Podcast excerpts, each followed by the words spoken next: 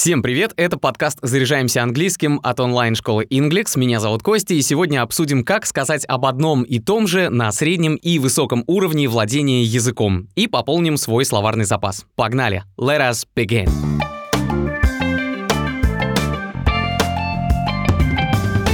Важно сразу отметить некоторый парадокс, и он в том, что язык более высоких уровней, например, upper intermediate или advanced или выше, звучит как будто разговорнее и проще. Конструкции предложений иногда становятся легче и появляется больше сленга и распространенных выражений. Так что в некоторой степени, чем выше мы поднимаемся, тем больше упрощаем язык. То есть получается, что идем от условной формальности к условно-неформальному. Ну вот, например, вам нужно извиниться за какую-то ошибку, допущенную в работе. Человек с невысоким уровнем владения языком скажет так «I'm sorry for my mistake» — «простите за мою ошибку». На уровне выше можно использовать глагол to apologize — «извиняться». И тогда ту же фразу можно сказать так I should apologize for my mistake. Мне следует извиниться за свою ошибку. А если вы находитесь на более продвинутом уровне, тогда то же самое можно сказать двумя словами. My bad. То есть виноват или моя вина. А чтобы понимать нюансы между уровнями, то человек, который достаточно хорошо знает английский язык и умеет легко переключаться с формального стиля на неформальный, обязательно вспомнит фразу «мой косяк». Да, my bad можно перевести как «мой косяк». Alright, sorry, my bad.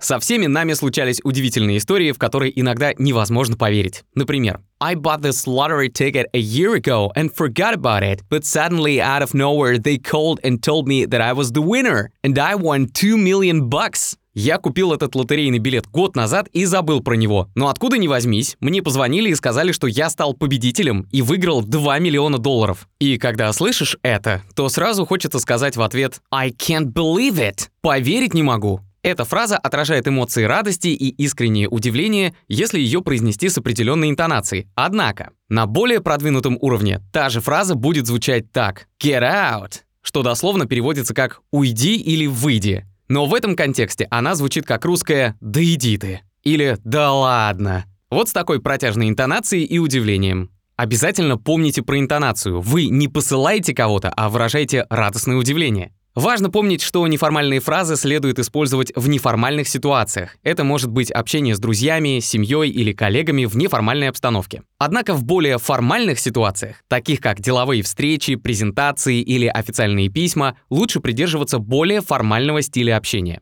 Идем дальше. You remember I wanted this new cool house. Помнишь, я хотел этот крутой дом? Yeah, what? Да, и что? I got it.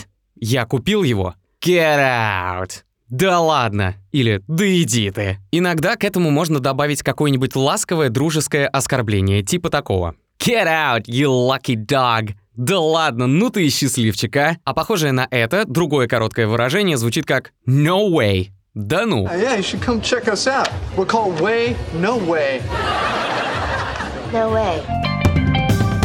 Вопрос «как дела?» мы задаем очень часто друг другу. И я точно знаю, что хотя бы одну фразу из школьного английского все смогли запомнить. Звучала она как «How do you do?» Наверное, в старых добрых английских деревушках еще можно услышать этот вопрос, но в разговорной речи, в повседневном общении вы его вряд ли услышите. И здесь есть несколько вариантов. Запоминайте. How are you doing? Это самый простой вариант. А вот несколько тех же фраз, только уровнем выше. How is it going? Дословно «как идет» и заменяет вопрос «как дела?».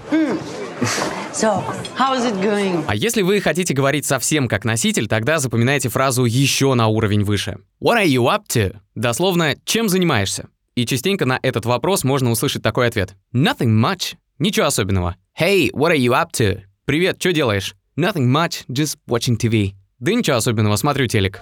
So what are you up to these days?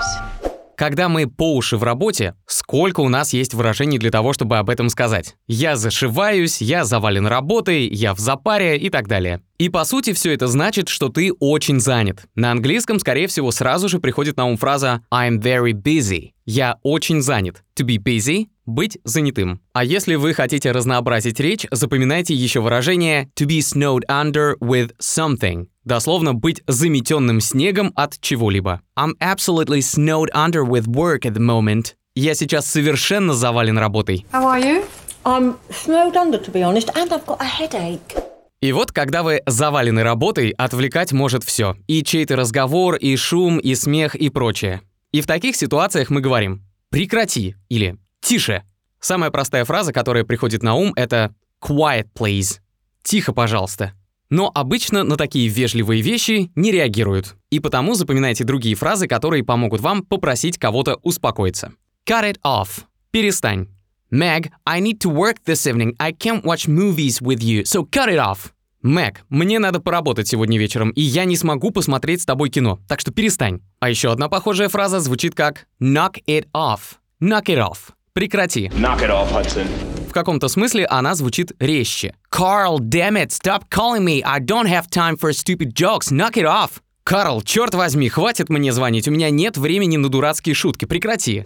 Но есть варианты, как то же самое сказать мягче. Если кто-то рядом отвлекает вас, вы можете сказать просто «Please don't disturb me, I'm busy». «Пожалуйста, не отвлекай меня, я занят». Тот же смысл можно передать, используя другую конструкцию. Она звучит как «Be so good as to». «Будь так любезен». Можно услышать и в варианте «Be so kind as to». «Be so good as to close the door when you leave». Будь так добр, закрой дверь, когда будешь уходить. Would you be so good as to excuse us for a moment? Когда нам что-то не нравится, можно всегда сказать I don't like it. Но в разговорной речи можно услышать и другие выражения, которые передадут тот же смысл. И вот несколько альтернативных фраз, которые скажут, что вам что-то не нравится. I'm not into something. Я не заинтересован в чем-то. I'm not into listening to rock and roll music. Я не люблю слушать рок-н-ролл. Другой вариант звучит чуть абстрактнее, но все же с его помощью можно сказать о том, что вы не любите, в более мягком ключе. Yeah, we could grab pizza and pasta, but I'm not a big fan of it. Да, мы могли бы прихватить пиццу и пасту, но я от этого не в восторге. I'm not a big fan of it. Я от этого не в восторге. А еще одно выражение звучит как I'm not much of a person. Я небольшой любитель, и дальше на месте пропуска ставится существительное, которое и расскажет, чего именно вы небольшой любитель. Например, вы не любите театр. I'm not much of a theater person. Я небольшой любитель театра. Или She sent me tickets to Broadway show, but I'm not much of a musical person. Она прислала мне билеты на бродвейское шоу, но я небольшой любитель мюзиклов.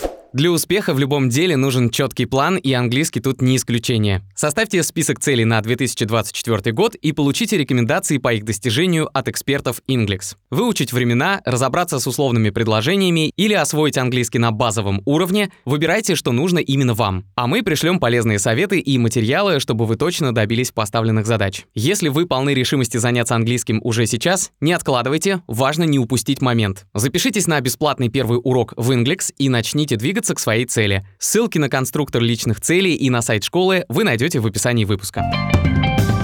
Спасибо, что послушали этот выпуск. Подписывайтесь на подкаст «Заряжаемся английским» на Яндекс Музыке, Apple подкастах, во Вконтакте и других удобных площадках, чтобы учить английский вместе с нами. Если было полезно, ставьте лайки и звездочки, пишите нам отзывы. Благодаря этому подкаст смогут найти больше людей. С вами был Костя. До встречи в следующем выпуске. Cheers!